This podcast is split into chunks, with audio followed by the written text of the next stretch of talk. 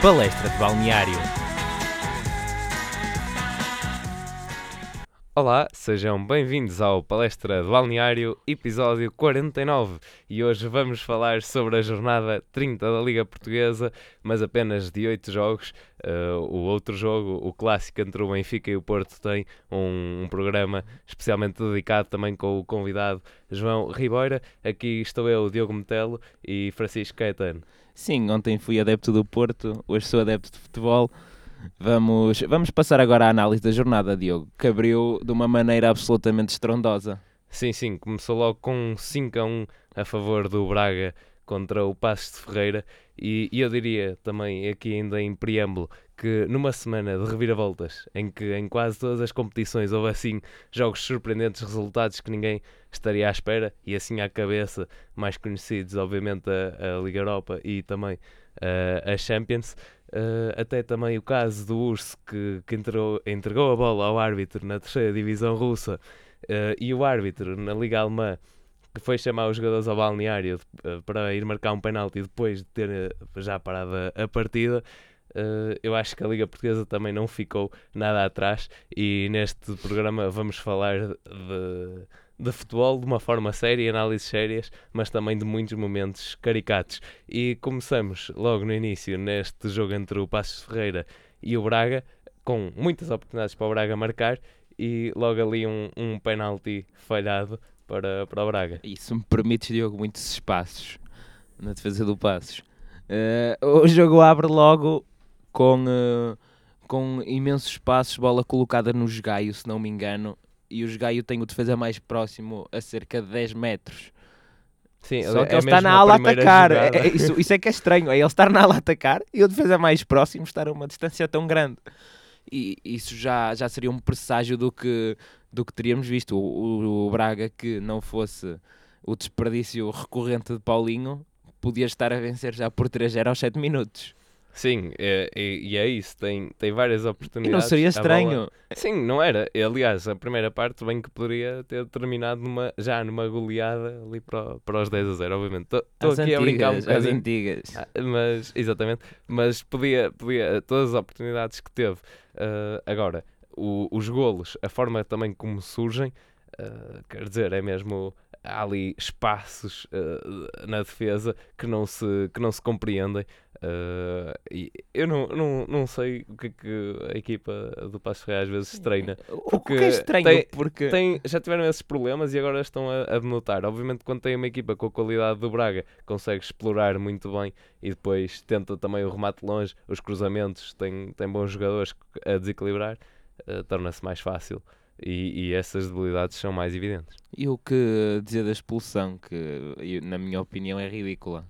Sim, é, é, é ridículo. É porque... ridículo o ato que ele toma. Sim, sim. Porque aos 7 minutos tentar evitar o. Sim, ele provavelmente faria o golo, não temos a certeza, mas uh, francamente era difícil de falhar. E, e, aos 7 minutos, saber que vais levar vermelho e fazes aquilo na mesma. Exatamente, a João Góis a arrancar. Ele é muito mau. É achava que já era o fim do jogo e queria levar a camisola assim, para casa. Se fosse o fim do jogo, seria compreensível. Principalmente se fosse fora da área.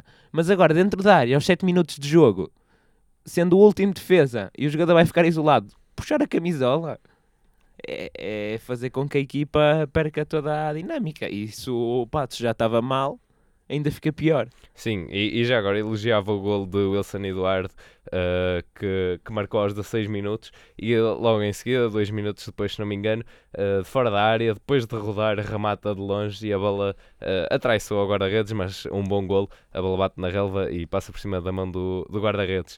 Uh, e ainda também elogiar Rui Correia num lance aos 76 minutos, em que parece que já vai ser golo, curiosamente de Wilson Eduardo, uh, iria uh, marcar o golo, mas ele não desiste e com um toque subtil já em cima da linha também uh, consegue tirar a bola e no seguimento dessa jogada há um remate também de longe e Rui Correia volta a cortar ali a substituir o guarda-redes por duas ocasiões. E ainda elogiar Pedrinho, digamos assim, Uh, o, único jogador do passe que conseguiu ter alguma influência positiva, digamos assim, este jogo foi, foi um pouco mau, uh, mas a conseguir conduzir alguns contra-ataques uh, e também tentou rematar, apesar de, de ter falhado.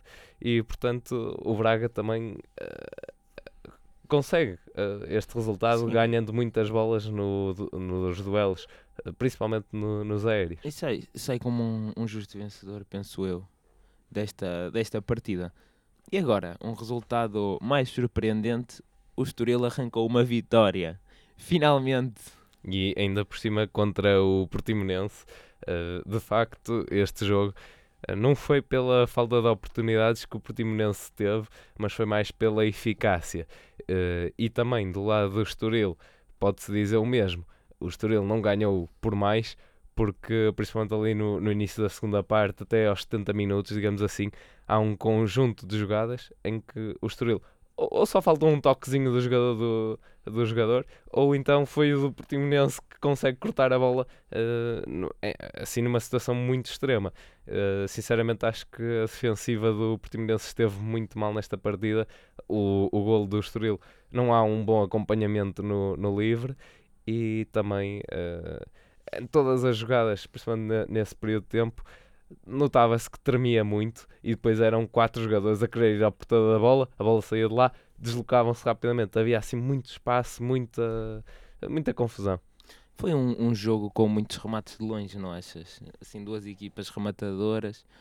Sim, uh, o Portimonense já, já é já é comum. É conhecido. Consegue, consegue também, ainda na, na primeira parte, desencadear ali dois ou três contra-ataques e depois chega na Kajima principalmente, ali ao canto da área e, e tenta rematar em, em arco a pontaria não esteve lá. Eu acho que isso depois, uh, no fim, porque há, há lances uh, fundamentais, de Pires, no é o último momento, um livre, e ele praticamente isolado rematou uh, para fora. E ainda antes desse eu acho que também é, há, um, há um lance muito importante em que é um livre de Nakajima. Lucas desvia a bola, a bola parece que vai entrar mas estava lá Renan a tirar a bola em cima da, da linha.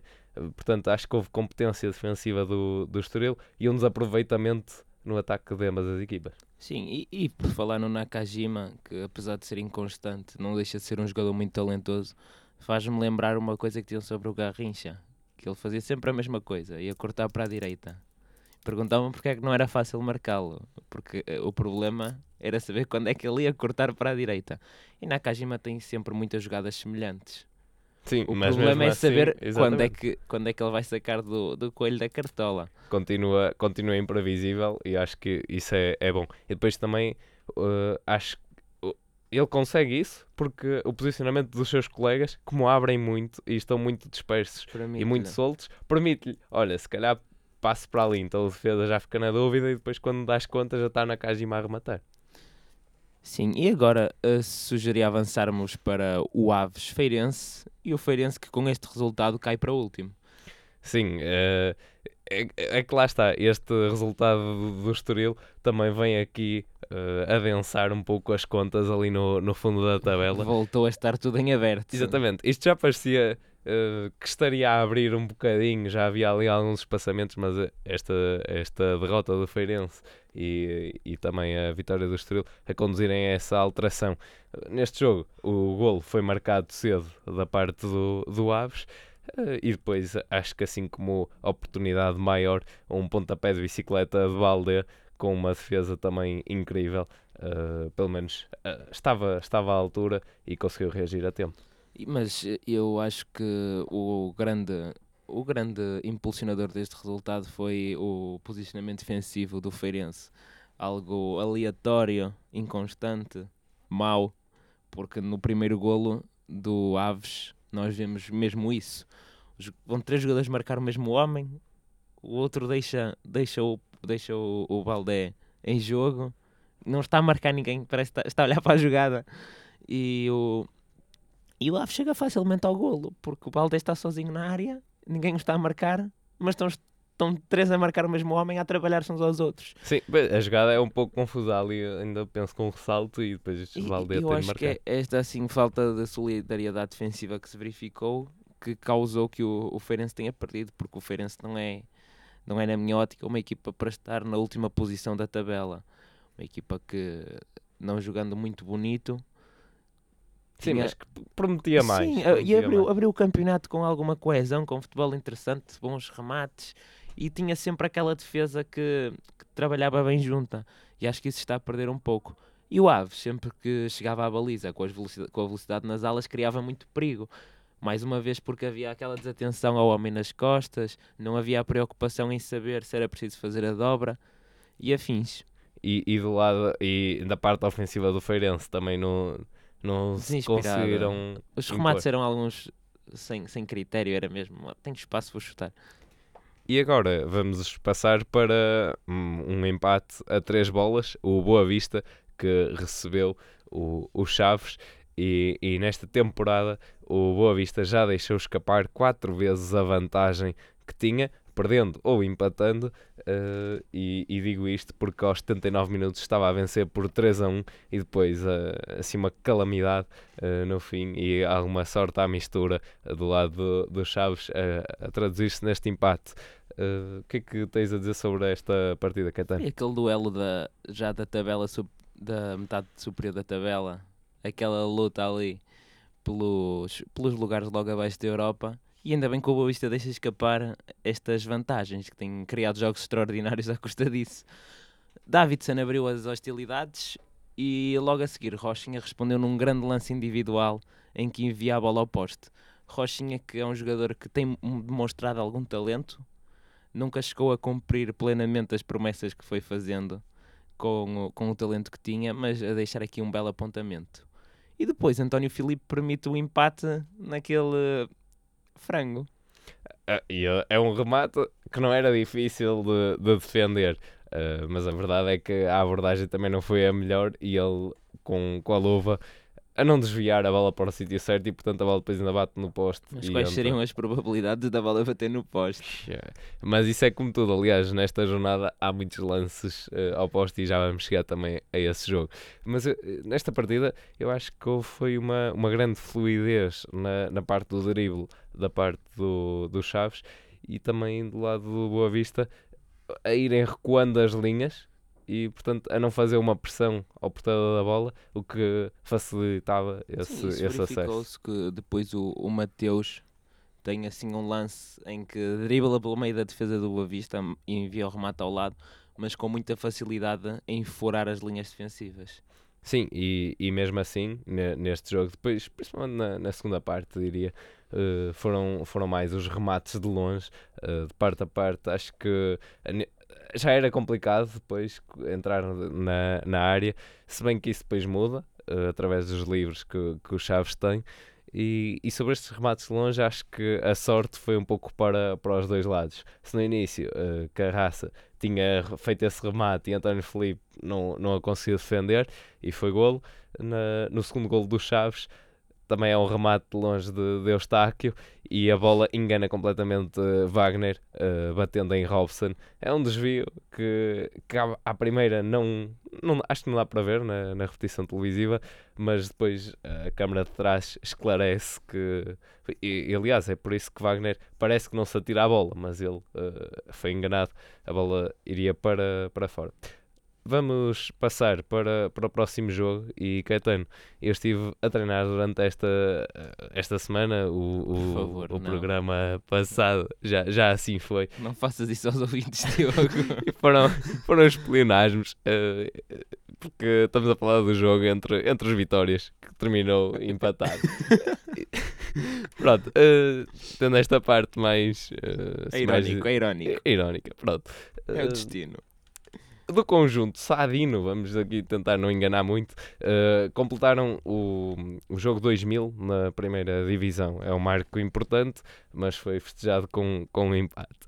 E, e do lado do conjunto da casa, utilizaram o mesmo 11 da jornada passada uh, e, e começaram com muitas oportunidades, com muitas transições e, e também com um golo cedo. Sim, começaram bem, sempre ali a tentar variar o flanco, colocar a bola na área, colocar a bola cá, a bola lá. Estavam, estavam muito bem. Até chegar às bolas paradas, em que os, os vimaranenses continuam a ter um problema, que é marcar com os olhos. Fazer marcação com os olhos ainda não funciona. Um dia há de funcionar, mas o golo, o golo do, do Vitória de Setúbal resulta precisamente de um lance em que o jogador se vê sozinho. Vê-se sozinho, toda a gente olha para ele e ele chuta. Sim, E, é, e é uma situação recorrente, nós depois vemos isto outra vez. Edinho ganha um cabeceamento no meio de dois ou três defesas tranquilamente. E isso, acho que é nisso que tem que investir eh, Peseiro neste momento, porque a equipa tem uma, uma, uma capacidade ofensiva muito grande, mas se não aguenta os resultados que vai construindo, não se faz nada. Sim, o início do jogo foi, foi muito rico nesse aspecto, mas depois foi-se perdendo esse, esse ritmo. Eh, aliás, eu até diria, na segunda parte, o único lance assim mais emocionante, principalmente a favorecer o, o Vitória Sport Clube, foi um erro de Costinha, que ao passar para, para Cristiano, o sai muito lento e, e penso que é, que é Rafinha que tenta chegar à bola. Mas que Mas a- coragem de Cristiano a sair aquela bola. Eu até, eu até diria, se há ali um toque de Rafinha na bola, Era Aquilo era penalti e, e um vermelho claríssimo. Que- mas foi com tudo, Tinha que ser, de tinha de tinha ser. arriscar. E, e assim conseguiu, agora que, que acabou o jogo, gan- garantir um pontinho, que é sempre im- importante. Mas de facto, na frente, sei elogiar a dupla Rafinha e Conan e também eh, João Aurélio e Hurtado nesse aspecto no início da- das transições muito rápidas. Eh, vamos avançar para outro empate entre o Marítimo e o Moreirense. Achas que este jogo foi, foi ingrato para, para o Marítimo, Caetano? Por um lado, sim, porque criou oportunidades e tentou impor um, um bom futebol. Conseguiu, apesar de não ter marcado golos. E isso deveu-se a alguma, a alguma falta de eficácia. Portanto, aí deixa de, não, deixa de ser ingrato e passa a ser só correspondente à incapacidade de fazer golo. Mas o Marítimo, que na primeira parte acho que teve todas as oportunidades. O, o, o, o Mo- Moreirense nem viu a baliza.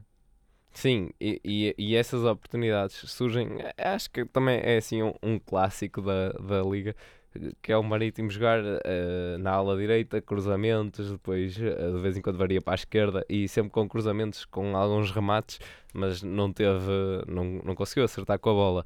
Eh, E eu acho que o Marítimo de facto tem uma capacidade extraordinária de encontrar espaços e isso também na segunda parte, em que com, com uma linha de 6, 7 jogadores adversários consegue encontrar um jogador ali desmarcado e isso são, são vários elementos no meio campo que conseguem fazer isso, toda a movimentação. Eu acho que é uma equipa com muita dinâmica ne- nesse ataque e que neste jogo também não teve de apostar muito só no contra-ataque, conseguiu ir construindo e aí evidenciar esta qualidade de encontrar o espaço. Sim, eu acho que se este Marítimo conseguisse arranjar assim um, um central mais experiente e um, um homem-golo mais constante, seria uma equipa muito, muito, muito perigosa mesmo para atacar a Europa. Sim, eh, eu, eu concordo. E, já que falas em, em centrais eh, do, do Marítimo, vamos falar do golo do, do Moreirense, que também é assim um pouco trapalhão. É um ressalto miraculoso, mas quem não marca arrisca-se a sofrer e por acaso foi da, da maneira mais interessante possível. Toseia com a bola, a bola ressalta, aparece-lhe à frente ele. E por que não? Corre por lá fora e e mete a bola pelo meio das pernas do guarda-redes do Marítimo, fazendo assim um golo contra a corrente. E, e de seguida, o Marítimo também a, a querer beneficiar dessa, dessa sorte, também, também a teve no, no seu golo. Eh, um remate de longe e, É, e a bola remate. bate em, Um remate. Ah, nhecos. Mas o. Digamos que foi um cabeceamento infeliz de Iago que estava no chão, a bola bate-lhe na cabeça e vai parar aos pés de Joel. E tal e qual como. O Marítimo que chega ao golo na sua jogada mais feia, Sim, de todas as jogadas, aquela é. é- mais torta. Exatamente. Mas mesmo assim, quer dizer, da mesma forma que Tauzé também lhe viu a bola aparecer à frente dos pés, Joel também viu e também conseguiu Já marcar. dizia a minha avó, que a baldade não se olha ao dente. E, e é com este provérbio que avançamos para, para o próximo jogo entre o Belenenses e o, e o Sporting, que terminou com os surpreendentes 3 a 4. Uh, Caetano, estavas à espera deste nada é deste jogo? certo no futebol, nada. E o jogo abriu logo com o Patrício ah, no desporto errado. Estava no box e faz penalti. Um- Um dos penaltis mais caricatos que eu já vi na liga, porque o guarda-redes conseguiu fazer penalti na pequena área. Sim, normalmente todos os contactos com, com o guarda-redes são, são faltas sobre o guarda-redes. Neste caso, foi mesmo falta do, do Patrício.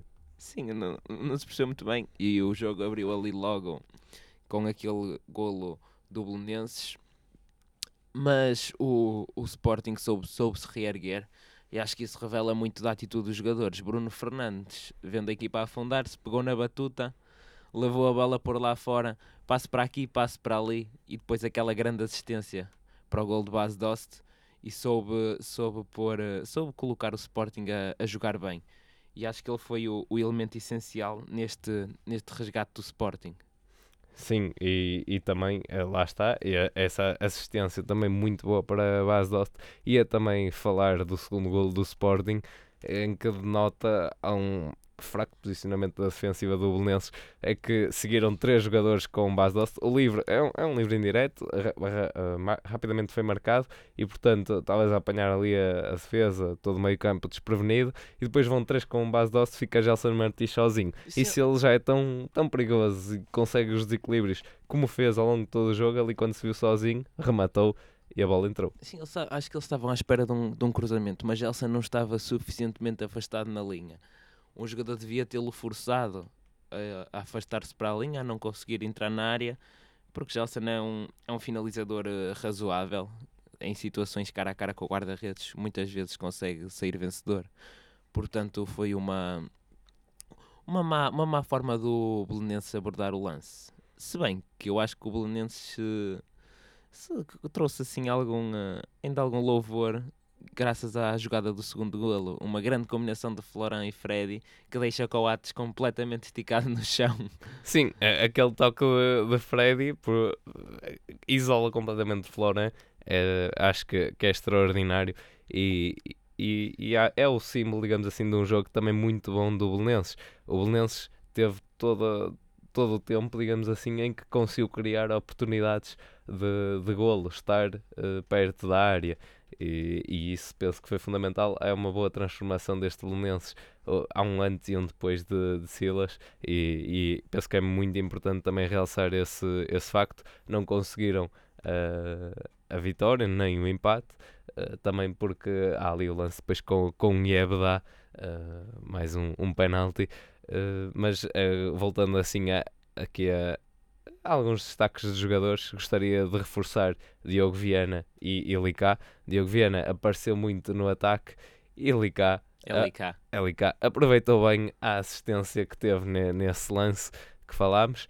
E, e também Viana e Freddy a fazerem a vida muito difícil. A Bataglia uh, acho que teve ali uma boa, uma boa batalha para, para combater não, algumas vezes perdeu, mas uh, conseguiu também ganhar alguns. E eu, se, se, já disse aqui mal, da, muitas vezes da forma como, como o Belenenses sai a jogar, eu acho que Silas, como é assim um treinador, treina há pouco tempo, também tem evoluído ele próprio com a equipa e, e tem que deixar aqui o meu apreço pela, pela forma como, como o Belenenses conseguiu sair a jogar neste jogo. Uma grande evolução em relação à, à sua fase inicial. Muito bem, sair a jogar e sair do jogo quase sem jogar. É o caso de Guedes no jogo entre o Rio Ave Tondela 1 a 1. Neste jogo, que era o jogo 100 de Guedes, ele tem ali um momento caricato da, da jornada. Sim, e eu, eu gostava de fazer aqui um, um, breve, um breve caminho de Guedes por este jogo, se me permites, Diogo. Força. Guedes começou por tentar marcar um golo no qual Cláudio Ramos faz muito bem a mancha. Mas bem Guedes, que soube, soube fazer bem soube fazer bem a penetração na área e tentar o remate. Depois, uma bola longa que Guedes segura muito bem e coloca no e, e, que dá a assistência que permite que o Rio Ave marque o primeiro golo. Até agora Guedes teve uma, uma boa exibição. De seguida é penalti para o Rio Ave. Guedes tira o penalti ao melhor marcador de, de penaltis do Rio Ave e um dos melhores da liga, que é Pelé, e tenta fazer uma panenca. E não correu bem. E não correu bem, porque não é assim que se faz uma panenca. E não se faz uma panenca nestas situações. E ainda por cima também com, com, com Cláudio Ramos, Ramos, na baliza. Que é um guarda-redes esperto e ágil. E facilmente Cláudio Ramos, a meio do caminho, percebeu-se que Guedes não ia arrastar o pé, ia picar a bola mesmo e, e vai lá buscá-la. E, e, até com, com estilo, digamos assim, Sim. mas uh, e ainda passou, passou a bola por cima da baliza. Mas porquê, porquê que Guedes faz isto? Guedes estava a ter um bom jogo.